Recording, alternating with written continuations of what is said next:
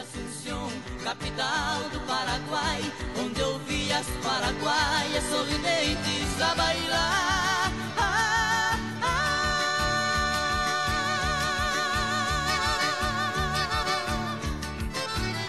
E ao som de suas guitarras, quatro guapos a cantar, galopeira, galopeira, eu também entrei dançar.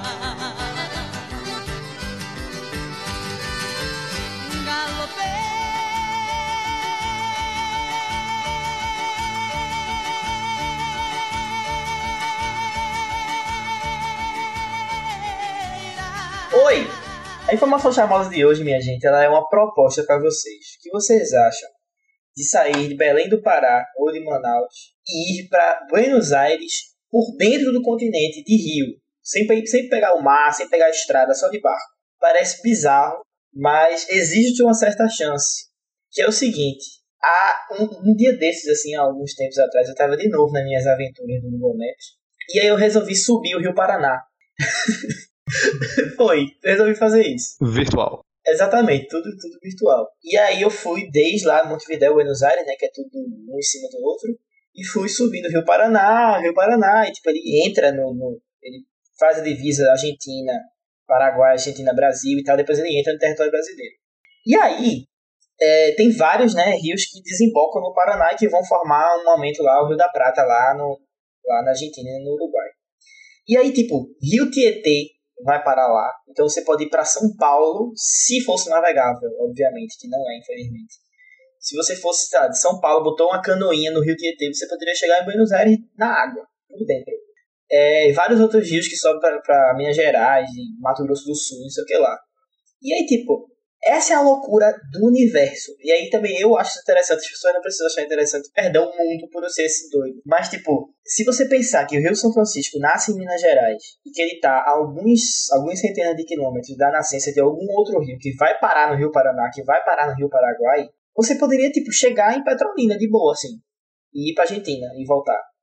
Ou você pega o Rio Paraguai e vai pros altos da Bolívia lá, uns lugar doido, e vai o sul do Brasil. Então, essa é a maravilha das bacias hidrográficas. Eu queria chegar em outro ponto, que é o seguinte: existe ali uma divisa entre São Paulo e Mato Grosso, que, Mato Grosso do Sul, que é através do, da bacia do, do Paraná. Se você subir mais um pouco, a divisa entre Goiás e Mato Grosso, Mato Grosso oficial, né, Mato Grosso antigo do norte, é feito pelo Rio Araguaia, que passa lá por Tocantins e vai parar no, no Tapajó da vida, que vai chegar no Belém do Pará em algum momento. Por isso que eu estou tentando mostrar aqui que talvez seja possível. E aí, na divisa entre Goiás e Mato Grosso, temos a linda cidade de Barra do Garças. Que aí não foi. Isso aqui não é informação charmosa, porque eu não teria isso na minha cabeça. Eu realmente fui ensinado o que é Barra do Garças. A partir de nosso grupo maravilhoso de para jogar Secret Hitler em todas as madrugadas. Temos integrantes de todo o Brasil. Barreiros Pernambuco, na Laje, né? Ivan tá lá sempre. Pessoas do Mato Grosso. Daqui a pouco a gente vai virar internacional. Então eu fiquei muito curioso com as informações de Barra do Garça, e aí tudo isso foi pesquisado, não, realmente sai da informação charmosa, que é uma cidade surreal, que tem um, um discoporto, porque eles esperam que um dia vai chegar um, um, um disco voador absurdo lá, e tipo, já teve aparições de OVNIs e coisas incríveis. Então fica, fica aqui a nossa lembrança para a bacia hidrográfica da América do Sul, para o Rio Araguaia, para o Rio Paraná, para o Rio Paraguai, para todos os rios do mundo, é, para a cidade de Barra do Garça. E para quem está esperando os beijos e abraços para os integrantes do grupo do Secret Hitler, esperem até o final do programa. Essa é a nossa jogada publicitária para chegar lá. E quem vai dar esses beijos e abraços é nosso, nosso querido Ivan Mota, que eu já dou meu boa noite aqui, meu, a minha apresentação. Eu acho que eu nunca falei tanto no Informação Charmosa. Desculpa, ouvinte, desculpa, mundo. Olá, Ivan. Olá, Luiz. Boa noite. Boa noite, Alexandre. Boa noite, Rodrigo. Boa noite a todos os ouvintes desse mundo maravilhoso. Queria falar que belas informações charmosas. Durante 10 minutos você falou, entendi praticamente tudo. Queria deixar claro o meu apoio aos carros anfíbio, uma tecnologia que eu defendo muito desde sempre. Então a gente podia viajar no carro anfíbio até Buenos Aires. E vou deixar aqui para vocês a imagem do, do disco Porto. Quero ver a reação do, dos rapazes. o que é isso, velho? Belíssimo veículo. Tipo, é um, um, um terral do caralho. E aí, em vez de botarem uma coisa aberta para chegar um disco voador, fecharam um lugar com outro disco voador de papel machê. e um. E botaram um, e botaram um coraçãozinho de Satã ali. Um ETzão bizarro. Alexandre, meu boa noite. O que você acha dessa, possibilidade de atravessar a América do Sul inteira através dos rios ou através de discos voadores? Boa noite, Luiz. Boa noite, Rodrigo. Boa noite, Ivan. Boa noite ao Fantasma de Miguel. É, eu queria dizer que fiquei impressionado que realmente abriu meus olhos para uma nova maneira de locomoção. E me fez lembrar também que é possível ir para qualquer lugar do mundo a partir de Pernambuco, pois do rio Beberibe com o rio Capibaribe se junta, formam o Oceano Atlântico e aí pode se vagar pela ambiência do nosso planeta Terra. Exatamente. Inclusive, falando de bairrismo, é, já queria propor um certo assunto para o futuro que a gente pode debater e se matar um pouco, um assunto que estava rondando a panelinha do Cambalacho essa semana. Eu vou tentar trazer ele de volta aqui mais tarde. Me lembrem disso, por favor. Rodrigo Alves, o meu boa noite, meu sincero vai tomar no cu e colar. Que isso? Travou muito, né? Foi porque eu pensei assim, o meu, meu mais sincero, o quê? Eu vou mandar o quê de sincero pra ele? Aí, porra, vai tomar no cu, acho que é uma boa saudação. Do nada. Tudo bem, Luiz. Uma boa noite para você, um vai tomando gol para todo mundo, presentes e ausentes.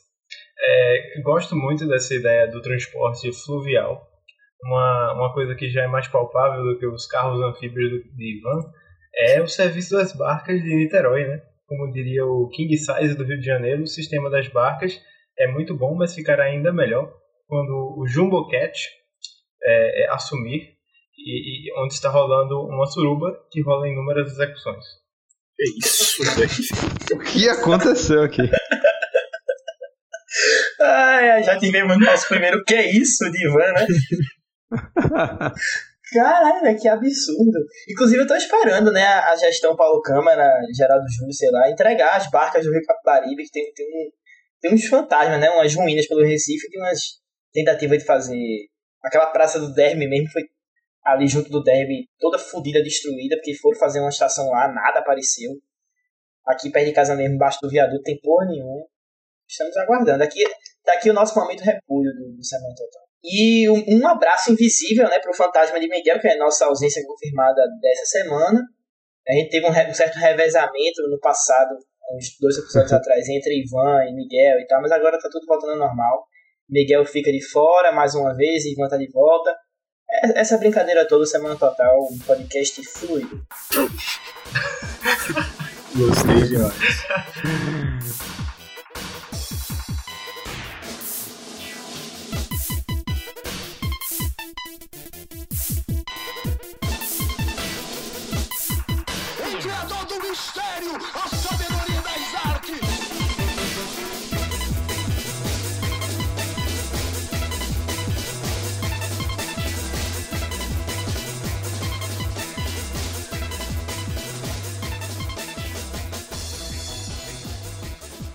Leitura de e-mail! Leitura de e-mail! Leitura de e-mail! Leitura de e-mail!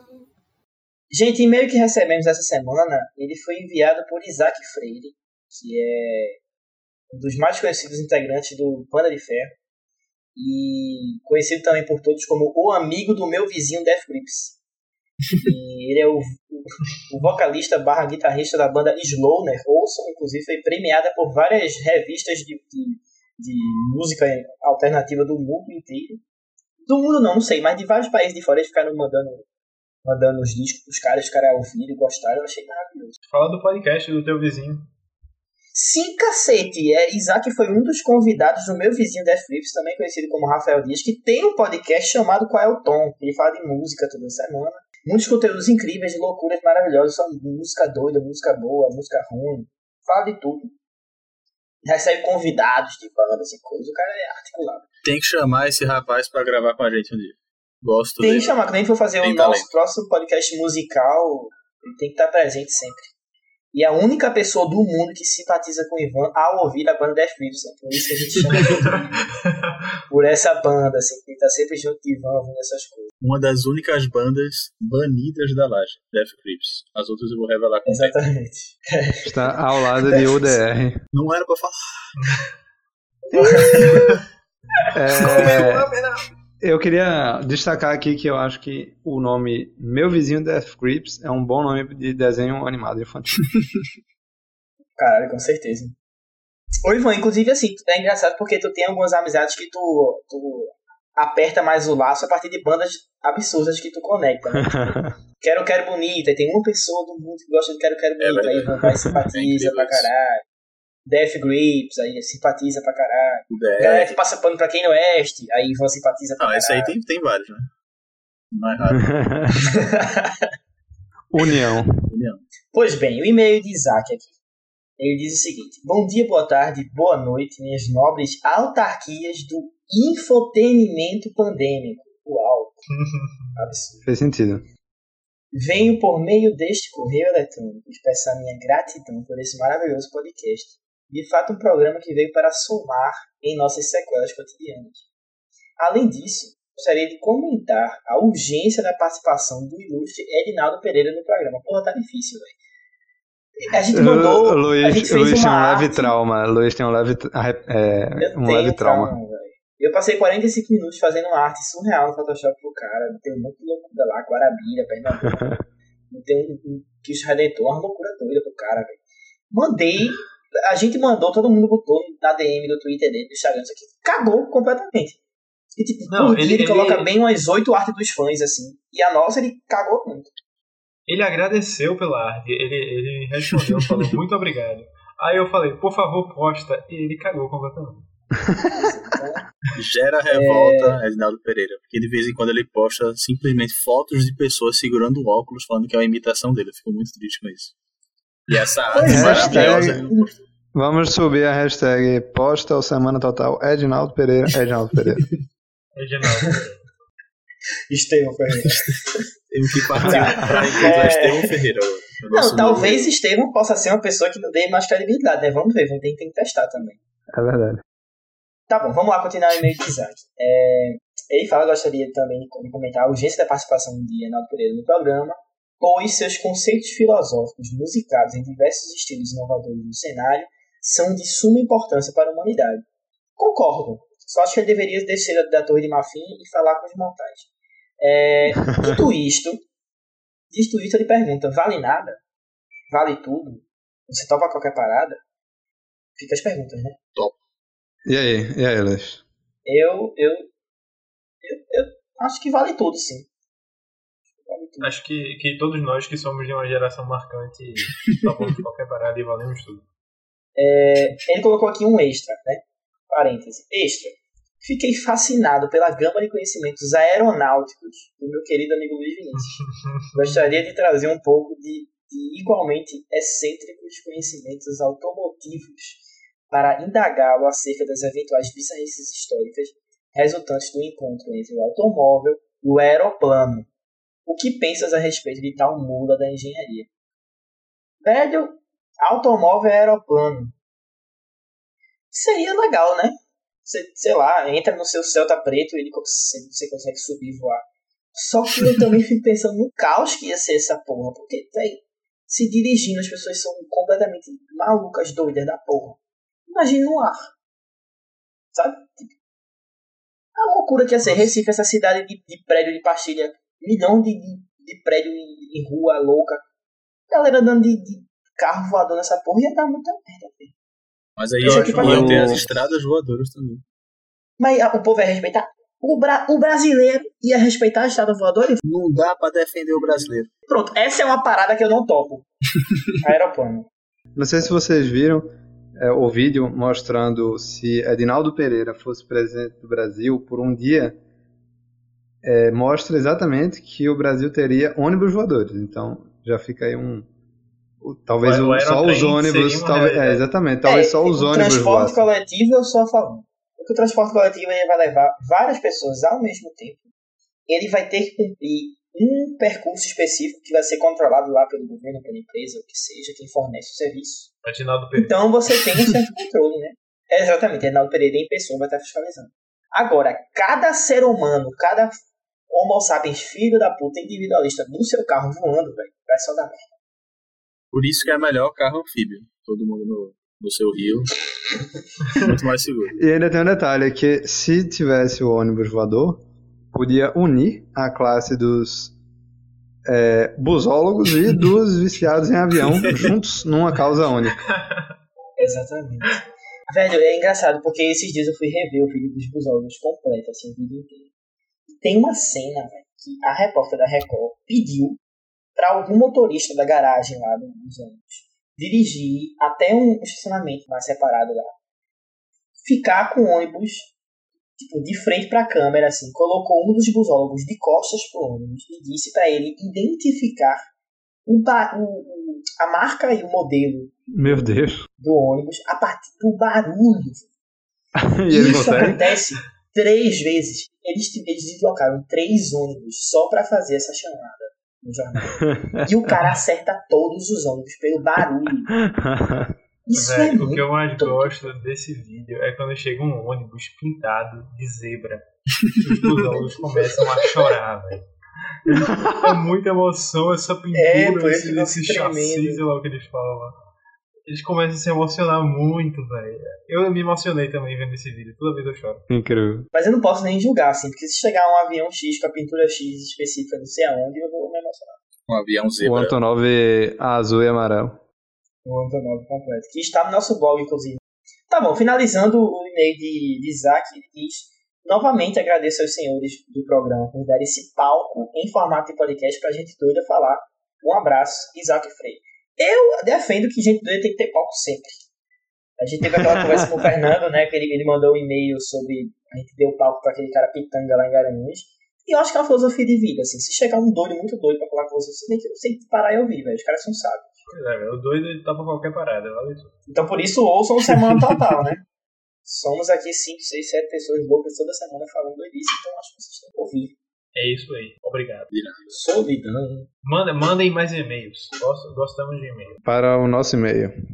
Que todo mundo conhece. Qual é o nosso e-mail, Luiz? Agora eu pergunto, qual é o e-mail, minha gente? Semana É total. Semana Total Podcast, arroba bol. Não sei se é Ponto isso. Jorge.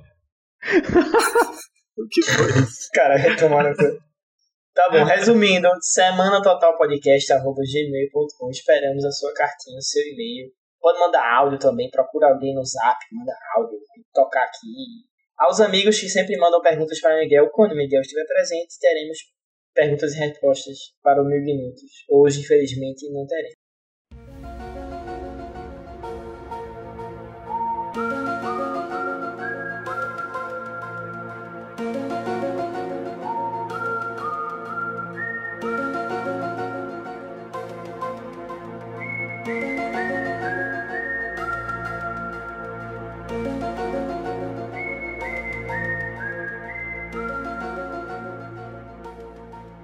Eu estava tentando lembrar de uma teoria da conspiração. Ok, eu queria trazer esse assunto aqui para mesa. Eu consegui lembrar o nome de um filme que eu sabia de uma teoria da conspiração sobre ele que dizia que nele continha um gatilho mental que ativaria pessoas pré-condicionadas a serem assassinos. Minha nossa senhora. Nossa, E aí eu fui procurar pra ver se eu não tava ficando maluco e encontrei facilmente. O nome do filme é, eu acho que talvez Ivan já conheça, talvez mais uma pessoa já conheça, porque eu não conheço filmes americanos. É, se chama O Apanhador no Campo de Centeio. Você conhece? Ah, não? caralho, tem um livro Tem também, livro. né? É, eu conheço o livro que o, o maluco matou João Isso. Lá, baseado no Esse, livro. né? é esse, é só isso mesmo. Então, é, tipo, a ideia de que num filme, ou num livro, mas é no filme no caso, é, exista uma maneira de você ativar uma pessoa predisposta a isso, que ele é, chega a concretizar um assassinato, é muito estranho, porém, é, três né, assassinos famosos tinham esse, li- esse filme. E, inclusive, no mesmo dia, tinham adquirido no mesmo dia de tinham visto no mesmo dia em que tinham é, realizado o seu crime, que foi Mark David Chapman, que foi o que matou John Lennon, é, Robert John Bardo, assassino de Rebecca Schaeffer, e John Hinckley, atirador que tentou matar Ronald Reagan. Caralho. E isso me deixou meio preocupado.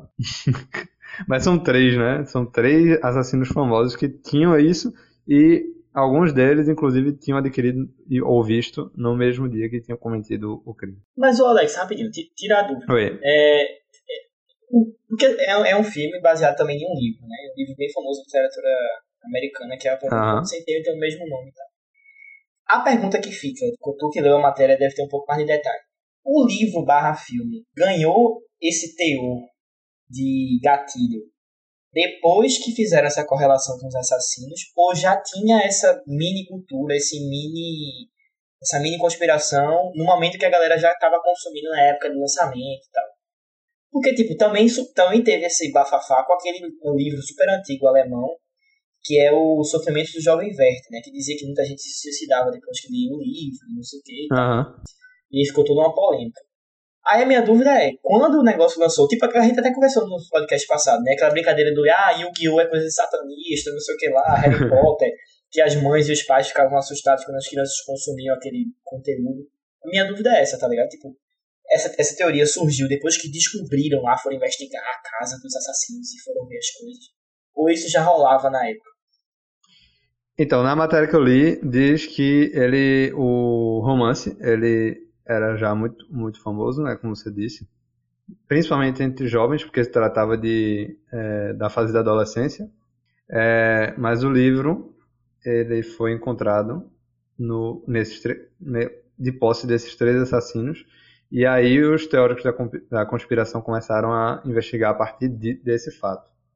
Não sei se antes já existia alguma coisa do tipo, mas o, a matéria diz que foi a partir desses três assassinatos aí, dessa correlação de que os três possuíam é, e, tinham, e tinham adquirido próximo do dia do, do assassinato que, é, que começou a ser feita essa, essa teoria da conspiração. É, mas é aquela coisa, é tipo, o livro, eu nunca li, mas quando eu, eu vi que tinha toda essa polêmica sobre ele, fui atrás sobre o que era. É tipo, é mais ou menos a história de um jovem desiludido com a sociedade, meio perdido, tipo, não se encaixa, é expulso da escola, é problemático. Então, tipo, essas pessoas provavelmente devem ter se identificado e elas conseguem achar em qualquer trecho que não tenha nada a ver com isso, que não tenha nenhuma mensagem explícita sobre isso, é alguma coisa que vá dar um gatilho nela, sabe? Então, eu acho que é mais pela questão da identificação com o personagem e delas acharem a motivação dela em qualquer coisa. Tipo, tem a, a história de, de é, Charles, Man, é Charles Manson que, que matou a mulher lá de Roman Polanski, que Sharon tem filme Tate, é, ele sim, sim, de Tarantino. Pronto, aí tem uma história aí que a galera da seita dele ouviu a, a mensagem que era pra matar ela naquela música dos Beatles, Helter Skelter. né? Aí, tipo, a galera é maluca, ela vai achar a mensagem que ela quer em qualquer coisa, sabe? Sim. É, tipo, eu fico lembrando daquele filme que saiu recentemente, Into the Wild, tá ligado? Que tem aquela trilha sonora de Pearl Jam e tal, que um cara que era super adolescente, rico pra cacete, na época acho que da Guerra do Vietnã, se eu não tô errado, tava puto com aquela vida, aquele negócio, aí vai-se embora, vai de carona pro Alasca, não sei o que, vai morar sozinho no ônibus abandonado, e tipo, é muito louco porque a mensagem do filme é aquela frase dele, né? Tipo, a felicidade só é completa quando compartilhada e tal, tipo, a frase está dizendo assim, viva com as pessoas, por mais que o mundo, a sociedade seja bizarra, mas você precisa das pessoas e do diálogo com elas e das trocas. Mas aí, adolescente mongol, e eu também fui essa pessoa mais ou menos, assisti aquilo e tipo, ah, eu tenho que me livrar da corrida dos ratos, eu não vou estudar, eu, Vou queimar preciso, dinheiro. eu não preciso de emprego, eu vou mudar a minha vida, revolucionar, porque só se vive uma vez. YOLO, man, você tem que aproveitar a sua oportunidade no universo, que é só um, ela dura 80 anos. Tem que ir pro meio do mato, morrer congelado. É massa. É, esse É tipo de coisa, assim, então... Inclusive, não sei se vocês viram, teve uma notícia recentemente que retiraram o trailer desse filme, o, o trailer lá que o rapaz fica Ah, é o ônibus, eu vi, pendurado eu num helicóptero, guincharam. Porque ficava lá no Eu vi lugar das foto, gravações e as pessoas iam pra lá pra tentar viver a vida muito louca dele e alguns se perdiam. Não sei se alguém já chegou a morrer, espero que não, mas era um perigo. É, tipo, o, o, o governo da cidade lá tava gastando, tava tendo prejuízo, porque de certa forma deu um certo leve boom no turismo. Só que o dinheiro que os guardas florestais, os guardas florestais gastavam para resgatar as pessoas perdidas na mata era maior do que o, os impostos do turismo, não sei o que. Tá? Virou de cabeça para baixo, assim, virou uma loucura. Ainda bem que nunca vi isso.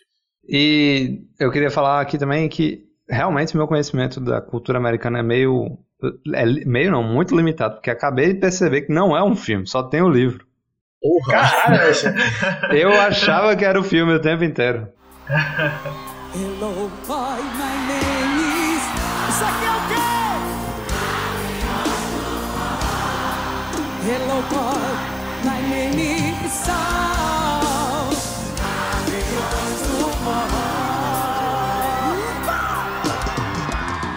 Beautiful. Dance comigo na pista.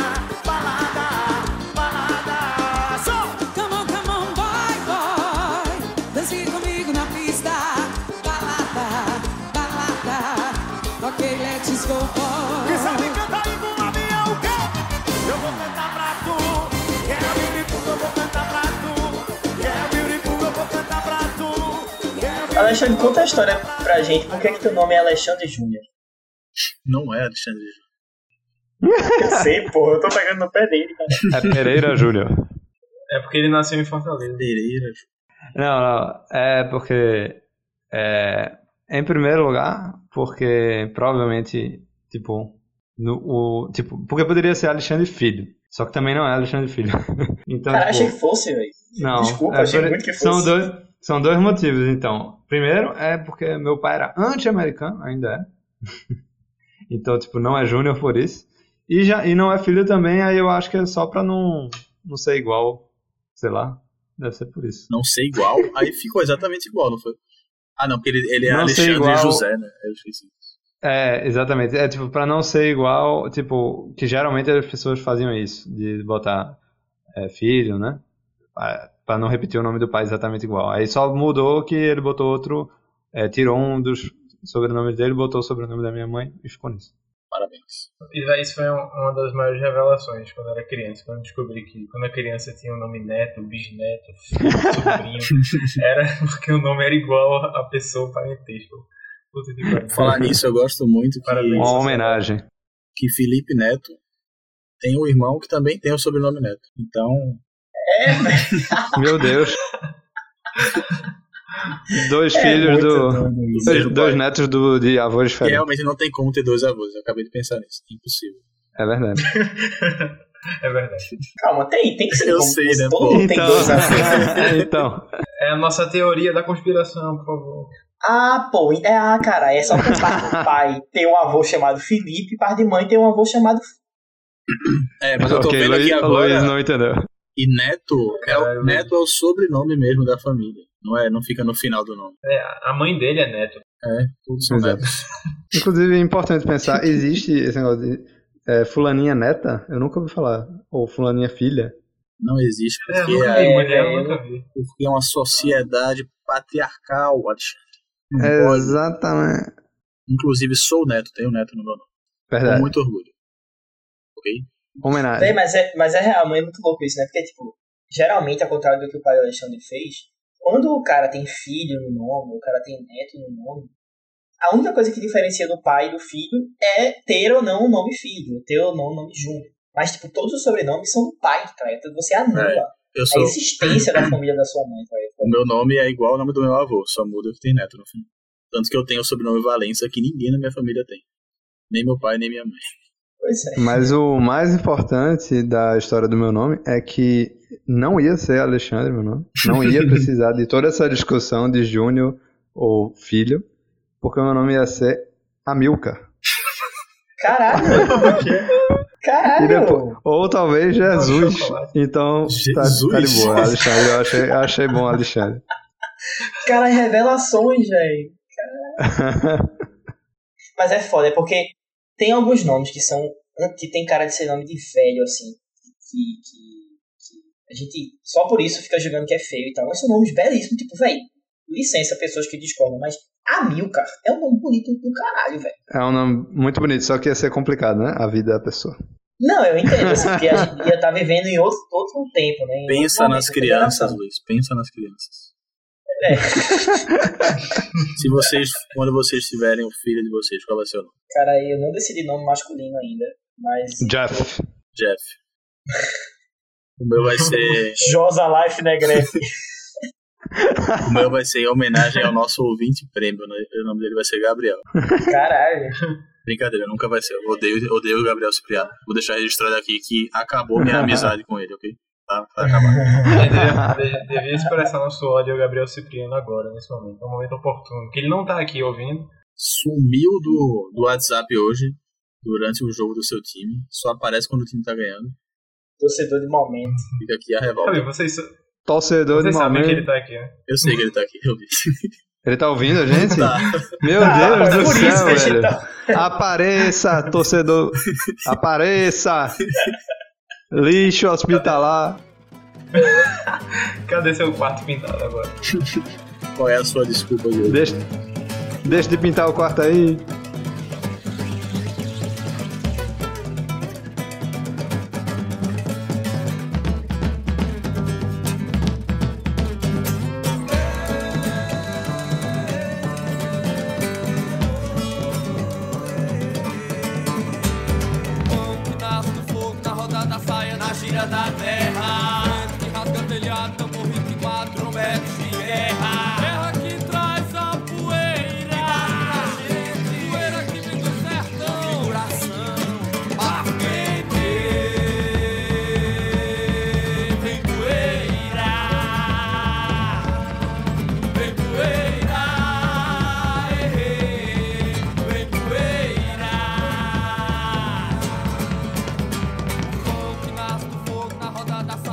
É, eu queria rapidamente colocar mais uma teoria da conspiração aqui, bem rápido, porque eu achei a minha primeira muito ruim. Porque eu não sabia nem que era um filme, um livro. Mas É. foi abre portas de um tema maravilhoso, eu achei. Obrigado. É, Mas a segunda teoria de hoje, para a gente começar a falar de teorias muito mais interessantes, é uma teoria sobre a Pedra do Ingá. Bom. Quem assistiu o primeiro episódio da- do seriado Ouro Velho vai saber. Eu vi. Faça sua É. propaganda, Alexandre. Diga que você foi o montador desse. Sim, eu, não, eu, eu trabalhei na pós-produção dessa série, está no canal Brasil, no, Globoplay. no canal Brasil Play, no canal Brasil Play na internet, está disponível de graça para todos assistirem. Inclusive tem vários outros filmes lá, muito bom, velho, nem sabia que tinha. Mas É, calma, é de graça real? Ou você precisa Tá de graça. Cabo, não sei o que. Não, tá de graça. Tipo, quase tudo da Globo tá aberto de graça agora na pandemia, tá ligado? Caralho, então eu sou doido porque eu, tô, eu tô ligando pra, pra Vivo, pra regularizar a minha conta online da Vivo, e, tipo, pra poder assistir essas coisas que até agora não É. resolveram, tá ligado? Pois é, tipo, tem muita coisa lá no Globo, Globo Play e no canal Brasil Play que tá de graça.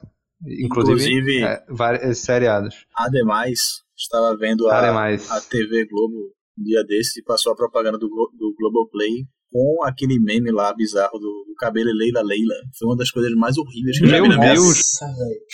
Ficou tenebroso. Nossa. A morte de um meme. Morreu Pois cedo. é, quando a Globo. Sim, mas a Pedra do Ingá é o quê? A Pedra do Ingá é uma rocha que, tipo, geologicamente ela subiu, ela, por algum terremoto, alguma movimentação, ela subiu, depois afundou na Terra e depois subiu de novo. Então ela é extremamente resistente. E nela tem desenhos, é, é, afundamentos na pedra, né? Alguém bateu na pedra e fez vários desenhos.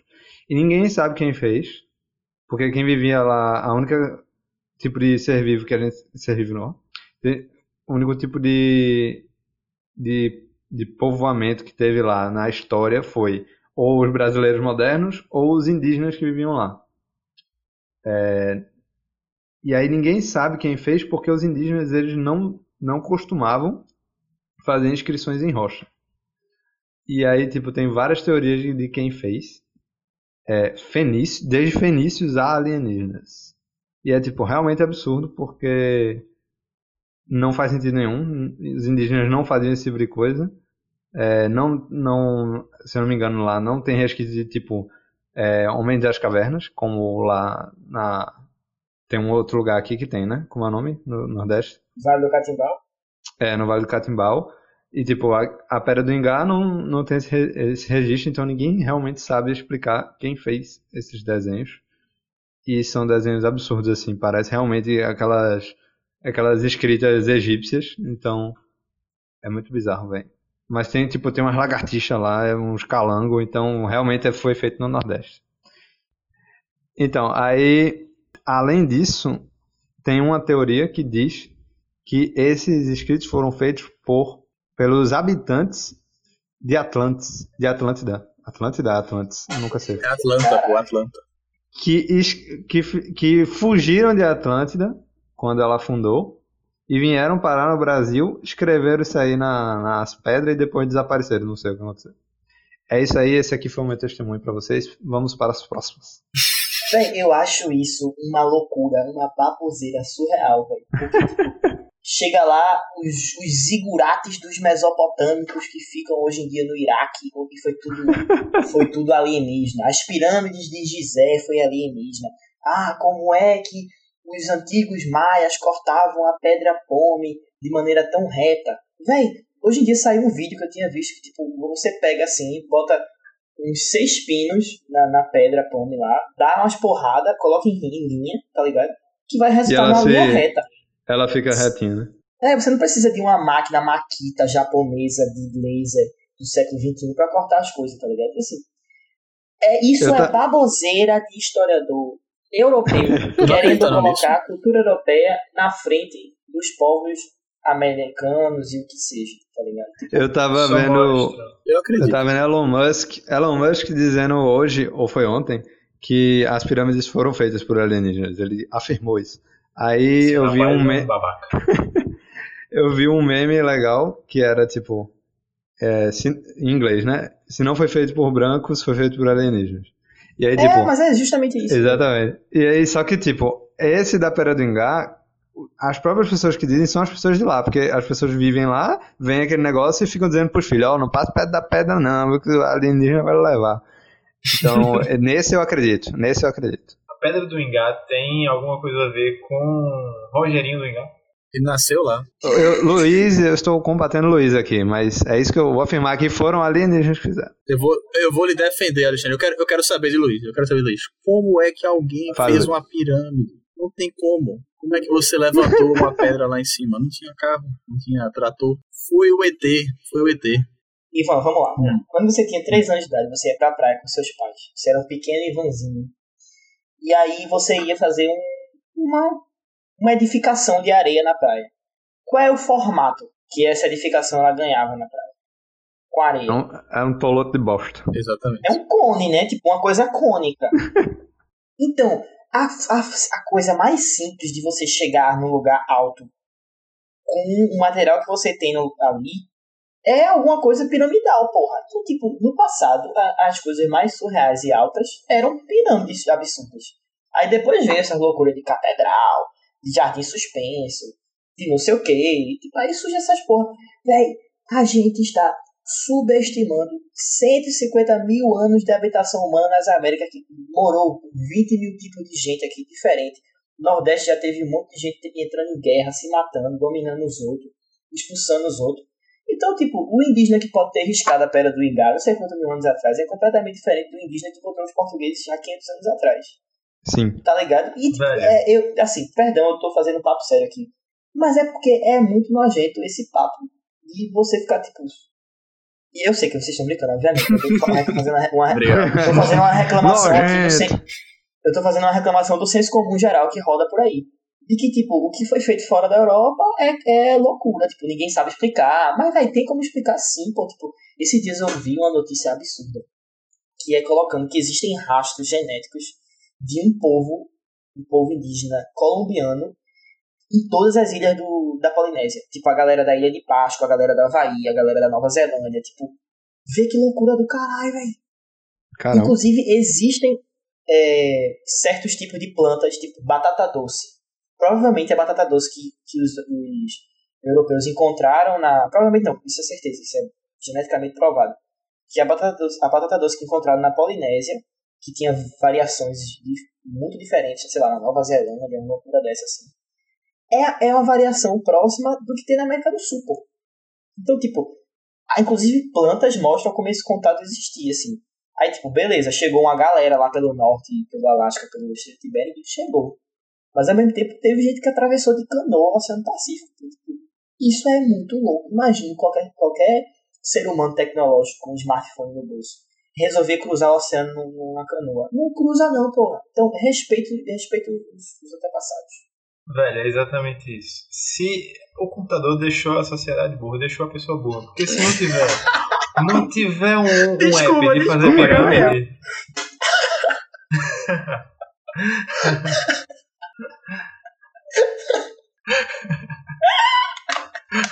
Muito bom, muito boa a teoria Ai, de da conspiração de- aqui do nosso ouvinte ao vivo. Ele está informando pra gente que, que claro que não, merda, entre aspas, foram pombos que comeram, aí caga a semente do outro lado do oceano. Vá se foder. É isso. Simples, né? Exatamente. Simples de explicar. Luiz, eu vou lhe desafiar, já que é tão fácil, você vai construir uma pirâmide aí no seu prédio até o fim da quarentena. Se você não construir, você está errado. Pronto, eu vou construir.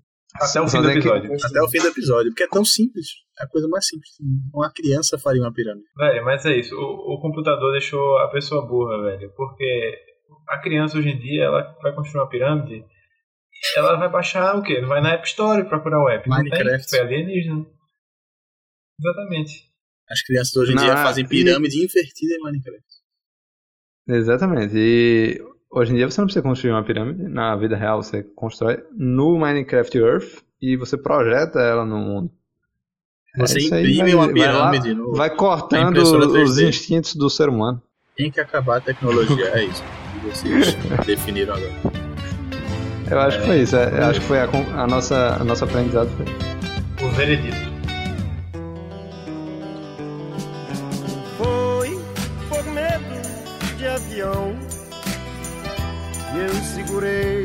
Pela primeira vez a tua mão. Um gole de conhaque, aquele toque em teu cestinho. Que coisa adolescente, James Dean.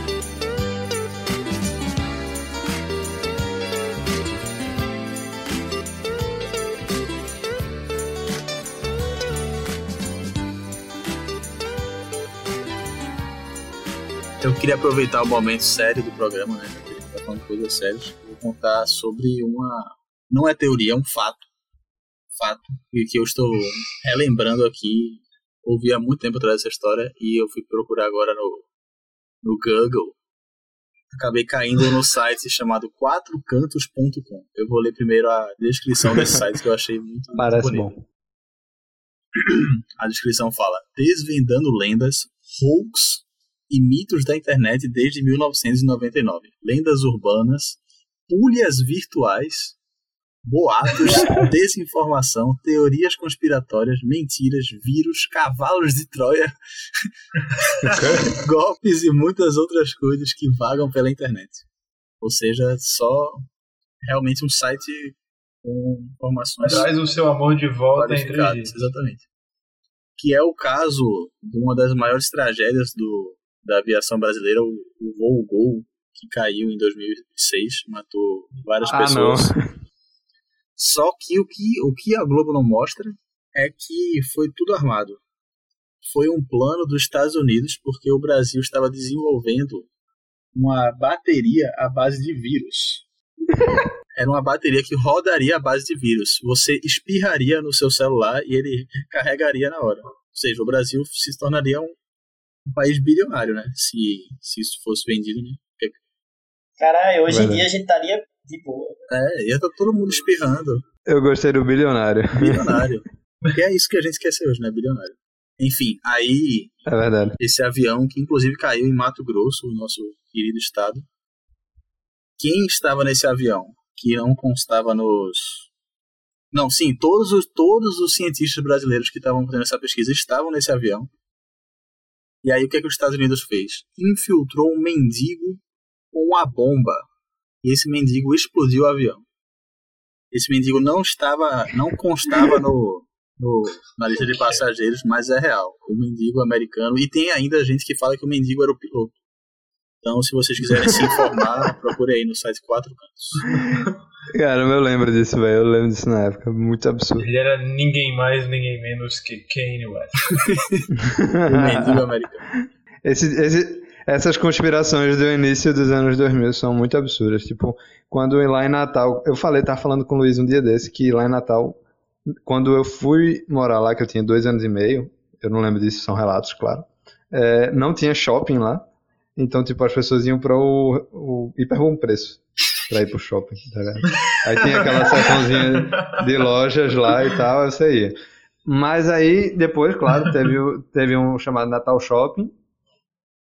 É, eu acho que até já tinha o Natal Shopping, só que o Natal Shopping era meio distante da parte é, de, de moradia da cidade, aí não iam muito. Enfim, aí depois fizeram o shopping que é no meio mesmo da cidade, assim. Eu acho que. É, é, aqui em Recife tem vários já. É, foi o primeiro desses que era assim no meião da, no meião da cidade, perto de onde as pessoas moravam. Inclusive o nome é Midway Mall. e aí, tipo, o evento da cidade foi esse. E aí, tipo, criaram teorias e teorias da conspiração, inclusive que tinha nascido um bebê no mesmo dia da inauguração. Que por sinal ia no meu aniversário, dia 27 de abril. É, e aí era um bebê demônio com um chifre, um olho só, de abacate. Caralho, velho. E aí eu vi recentemente alguém fez um desenho muito bem feito desse bebê do Midway Mall e botou no Twitter. Eu vou tentar achar e colocar no post. Mas qual a relação de um bebê demoníaco anticristo com um shopping? Ele a, anunciando que o shopping era o início do fim dos tempos. Isso é, a, isso é a terceira temporada de Stranger Things. é verdade. Meu Deus. Caralho, velho. Tem uma base soviética debaixo do Midway oh, rapi rapidinho, vocês tinham falado, eu, tava, eu tava ouvindo vocês, mas eu tinha ido pegar cerveja. É, vocês falaram de, de, da cabeleireira Leila, Leila. Sim. É, que a Globo mostrou e era o fim dos tempos que a Globo mostrou, uma coisa assim. Mas, tipo, Fim... eu descobri recentemente que esse meme é de um programa da Globo. Meu Deus. É um programa daquele cara, é, Eduardo Stablish, que fazia o Pânico na TV. Ele tem Meu um programa Deus. na Globo agora. Cara, eu não fazia aí ele lançou esse negócio como um quadro dele. E estourou. E aí, e aí eu descobri recentemente, porque realmente a Globo colocou, eu, puta merda, a Globo estragando memes. Mas não, veio de lá. Calma, não é real, cadê Não, isso eu já sabia. Não é real. sabia que não era real. Eu não sabia não, achei que era verdade. eu não sabia que era da Globo. Perdeu a graça. Meu Deus. Acabou, acabou pra mim. Caralho, Cancelado. eu acho maravilhoso que, que esse cara hoje em dia está na Globo e alguns anos atrás ele era o Fred Mercury prateado. Um avanço. Eu recomendo muito aquele vídeo do canal Ria Rama, alguma coisa assim. Harirama. ele no programa é, Provocações. Aí a Bujana pergunta a ele o que é a vida. Por favor, vejam esse vídeo no canal Ria Rama. Muito bom, muito bom. É tão bom quanto o. Como é o nome daquele cantor que tem também Jô Soares, Ivan? Cantor. É, ah, o cantor Lima. Ah, é, Gustavo Lima. É o sim, verdadeiro, sim. o verdadeiro motivo do fim do programa Jô Soares. Aí era a entrevista com o Gustavo Lima. Muito bom esse vídeo, recomendo a todos também. É, esse canal é uma pérola do, do YouTube brasileiro. só nasce, ilumina as pedras evoluídas que cresceram com força de pedreiros suicidas. Seguranças por vigiando as pessoas, não importa que são ruins, não importa se são. E a cidade se apresenta centros das ambições para mendigos ou ricos e outras armações. Coletivos, automóveis, motos e metrôs, trabalhadores, patrões, policiais, camelô. A cidade não para, a cidade só cresce. O de cima sobe e o de baixo desce. A cidade não para, a cidade só cresce. O de cima sobe e o de baixo desce. Gente, eu queria trazer o nosso último tema aqui do podcast, que também não é uma teoria da conspiração. É, é, é considerado teoria da conspiração pelos descrentes, na verdade. Ele, isso tudo aqui é um fato, uma realidade. Que é o seguinte: Quem inventou o Mangue Beat não foi os meninos da banda Lustal. Francisco de Assis, que é Chico Sainz, Jorge do Peixe, Lúcio Maia, não são eles.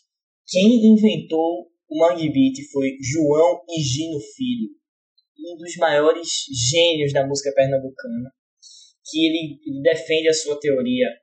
Ele tem uma página no Instagram que ele fala sobre como nasceu o Mangue Beat lá em Rio Doce, década de 90. Ele tem uma página no Facebook também que ele fala qual é o real nascimento. O maior inimigo da vida dele é Jorge do Peixe. Ele tem um ódio mortal, Jorge do Peixe. Ele até considera que Chico Sainz era um gênio da música, um cara muito antenado, mas que andava com as pessoas erradas, que eram os meninos de Jardim Atlântico. Então, existem várias versões, assim, de Manguetal, versão rap, que é maravilhoso. Você acha que, vai, que não vai ser legal, não vai casar muito com a música, mas é simplesmente incrível. Mostra o tamanho conhecimento que que João Engenho Filho tem na música que ele criou, né? Que agora está na mão de outras pessoas, a Sony ganhando dinheiro com o trabalho intelectual de um genuíno pernambucano que até hoje milita pela defesa do beat. Velho, se, se você não conhece esse nome, é porque você nunca leu nenhum comentário de qualquer notícia, de qualquer matéria envolvendo é, Mangue Beat, envolvendo Nação do Rio, Chico Sainz.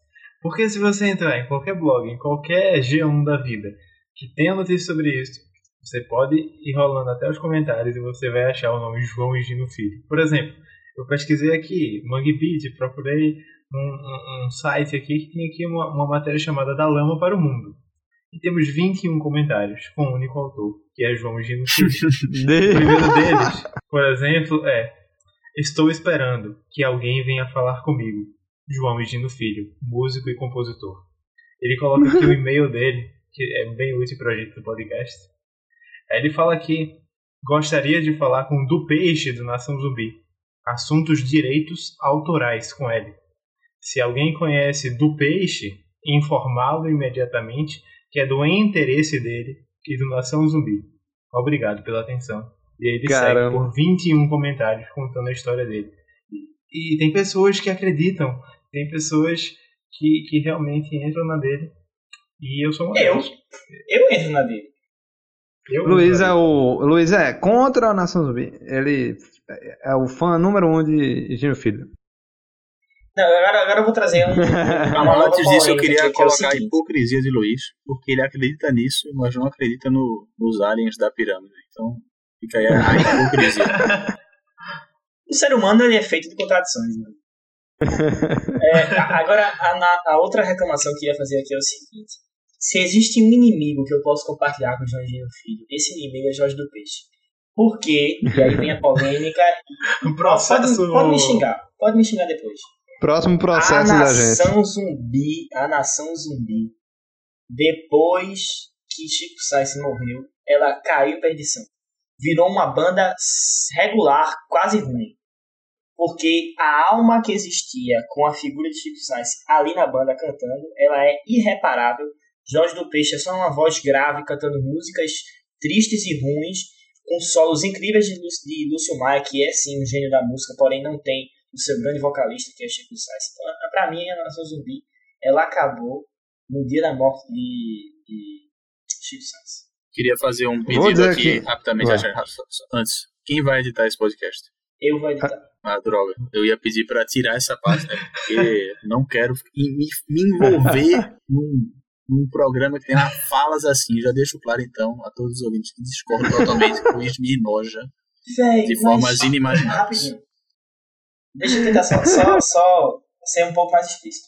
Existem alguns lapsos de coisa boa. Tipo, Quando a Maré Encher é uma música com a mesma pegada do, da Nação Zumbi com a existência de Chico Sainz. E é uma música do caralho, eu reconheço, ela é foda. Aquela música Banto of Judá também eu acho boa aqueles primeiros álbuns ali, as primeiras incursões de Nação Zumbi, no começo do ano 2000, é muito foda. Agora, depois entrou uma loucura. Esse último disco que saiu agora, Radiola NZ, é uma desgraça, velho, ruim pra caralho. Sabe qual é o trabalho dos caras que é realmente de bater palma, assim, que eu fico maravilhado? É o trabalho deles com o Ocebos Postige fazendo o cover de, de Jorge Ben. Aquilo ali é o é fim do fim maravilhoso. Inclusive, inclusive, eu Inclusive não, né? Ademais, Por sinal, Por sinal, é, dito isto, eu prefiro inclusive as versões de, de, de Nação Zumbi de, de. Caramba. você é bola postis, né? Não, mas. Roberto Carlos. Roberto Carlos, velho. Não. Jorge Caralho, Ben, deu meu Deus do branco total. Jorge Ben. Jorge Ben. É, É, prefiro a versão de Nação Zumbi, do Lúcio e Bolas Postis, do que a própria original de Jorge Ben, embora seja muito boa também. Gosto muito do- dos arranjos e tal, e do som como preenche no, no Los Cebosos em relação ao do, do original. É, se eu posso já emendar aqui, gostaria de dizer que eu concordo com o Luiz, mas eu não tenho tanto ódio assim a, a, a banda nova. É não, porque tipo, claro, porra, Chico Sainz era um gênio absurdo de tipo, de presença de palco, de, de a- do jeito como ele se mexia. É, ele era uma entidade, pô. Uma Você entidade. olhava pra ele, você Não, isso, exatamente, isso você olhava nego. ele. Claro que, claro que a banda Sim, ficou pior sem Agora- ele, mas falar que é uma merda, agredir É, não, assim, véi, calma. aí, é- aí é foda. Calma, velho, você comparar qualquer banda no Brasil à Nação Zumbi, é difícil você dizer que a outra banda é melhor. Na moral. Concordo. Banda, eu tô falando. Caralho, velho. Porra, sei lá, Mon... véi, Mombojó. Mombojó pra mim é melhor do que Nação Zumbi sem Chico Sainz. Aí você me complica, Luiz. Eu acho melhor, velho. Porra, eu já fui pra um monte de show de Nação Zumbi. Nenhum show me empolgou real. O único show que me empolgou Porra, pra caralho foi, foi aquele show que você tava comigo, Alexandre. Foi o show que eles tocaram o segundo disco, o Afro Ciberterria, porque é o trabalho que Chico Sainz tava vendo. Mas os shows que eles tocam, só as músicas deles, véi, é uma morgação surreal, véi. Eles ficam tipo. Se. É assim, é, é- é engraçado, porque o set list é construído pra isso. É três músicas desanimadas dos caras, aí vem uma música da fase de Chico Sainz, aí todo mundo faz uma roda absurda, se mata, enlouquece. Aí, três, quatro músicas ruins, tristes dos caras, aí depois uma música surreal, louca, maravilhosa. O show ele é construído para que o passado glorioso sustente o, o, o presente medíocre. Como qualquer banda, Luiz. Véi, aí você também já foi pra dois shows comigo com o Mombojó e o Mombojó mata todos os, todos os, os ouvintes do começo ao fim. Véi, Mombojó, eu vou repetir. Pode me matar depois. Mombojó é melhor do que Nação Zumbi sem Chico Sainz. Luiz sabe o que você Aí faz, temos- você não vai no show de Nação Zumbi mais, pronto, acabou. Não precisa, você não é obrigado aí. Você que já foi 30, em 30 shows dele, não é obrigado. Você vai no show de João e Gino Filho apenas. Pronto. Por falar, por A falar nisso, o a Rodrigo botou aqui o- uma mensagem dele, eu tô impressionado com o e-mail dele. É muito bom. Que é João Higino Eu Filho quero. ISS arroba hotmail.com. João Higino ISS arroba gmail.com. Tudo junto, velho. Tem vários arrobas, vários servidores. É, Luiz, eu vou fazer outra concordância aqui com você e outra discordância, que é, é, se você pegar a frase Berdelia, todas as músicas são boas. Tudo, tudo é maravilhoso. Sim, sim. Mas existem várias músicas, não só quando a maré encher, que são tão boas quanto a do Alfa Berdelia, na minha opinião, e que as pessoas enlouquecem também ouvindo nos shows. Como, por exemplo, a- aquele do CD Fome de Tudo, a música que dá o nome ao, ao Fome de tudo é bom. a Fome de Tudo, a galera, mesmo sendo menos conhecida, a galera dá uma piradazinha quando escuta. Tem outras também que eu não vou lembrar agora de cabeça, mas Quando a Maré Encher é outra, tem, tem outrazinhas assim. Mas realmente, o único álbum deles que é tipo 100%, tudo excelente, genial, é o Afas Bernelia, concordo. Você tá negando o Dalama ao caos, Alexandre. Oi? Não, não, foi mal. É, tem Della Malcaus também, é porque eu sempre misturo os dois. Pessoal, vou trazer um exemplo aqui rapidinho. É, Ivan, você, assim como eu, uma pessoa, e o Rodrigo também, uma pessoa que gosta muito daquela banda goiana recente, chamada Bulgarins, certo? Boa. Bulgarins, eles têm, eles têm o primeiro álbum, que é Quando Chicura, o segundo álbum, que é o Manual, aí tem o terceiro álbum, que é Ela Vem a Morte, de- depois lançou o Sonho, Tran- Sonho, como é? So- Sonho, Som- caralho. o não? Sombrou Dúvida, Sombrou Dúvida. Ah, são produtos. Ok, é. E tem também aquele, aquela gravação ao vivo que o nome é. Merda. o nome é merda. Não entendi essa escolha deles, mas tudo. Quem sou eu para julgar? Uma escolha escatológica. Chamar o álbum de merda. Eu achei Aí tem uma banda chamada Merda, que é boa. eu, eu descobri recentemente. Verdade. Calma, deixa, eu- deixa eu achar aqui o, o, o disco pra poder a gente seguir no papo. Se chama Desvio Onírico. Exato. E esse álbum também que é o Desvio Onírico, certo? Beleza. E eu, eu ouvi pouco de Desvio Onírico, sendo sincero. Que também tem poucas faixas, né? Deve ter umas quatro faixas, só que bem longas. Só que os outros discos, em geral, pelo menos os que eu ouvi, eu gostei bastante. Acho que vocês também gostaram muito deles. assim. Aí vamos lá. A gente tem Da Lama ao Caos 94 e Afro Cyberderlin 96. Ah, discos irretocáveis, maravilhosos. Chico Sainz, um- uma entidade viva, fazendo tudo, certo? Correto. Aí a gente tem, a gente tem o, o Propaganda, que acho que é de 2002, que aí é o disco que tem Muito Quando a. Maré Encher, várias outras músicas que a gente não, não lembra. Aí tem o Futura. Você é não lembra, 2005, ok? Você não lembra. Que eu tô falando aqui, porque eu tô lendo na internet, eu não, não decoro essas coisas. E tem o Fome de Tudo 2007, que é o que tem Blood of Judah e tem Fome de Tudo.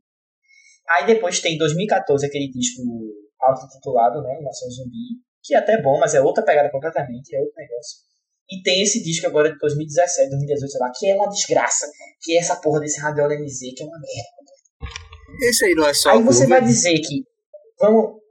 A banda É tinha, cover. já ia Cacete, acabar, nem ia gravar é mais nada, cover, eles fizeram não esse é o álbum. deles. Véi, mas é um trabalho dos caras, pô. Mas isso não é o trabalho dos caras. Ruim pra cacete. Eu vamos gosto, eu gosto de todas as músicas, Bicho, todas as interpretações daquele álbum eu Pegaram, gosto. pegaram Refazenda de Gilberto Gil e destroçaram, jogaram na fogueira, velho. Ficou muito desgraça aquela música. Você Cara, é um vamos lá, conservador. Luiz. Você é é? um conservador musical. Vamos lá, qual é o ponto? qual é o ponto que eu quero chegar aqui? Você pega todos esses discos aqui que eu falei, a partir do Propaganda, que é 2002, até esse Radio LNZ, que é de dois anos atrás. Você tem aí uns 5, 6 discos.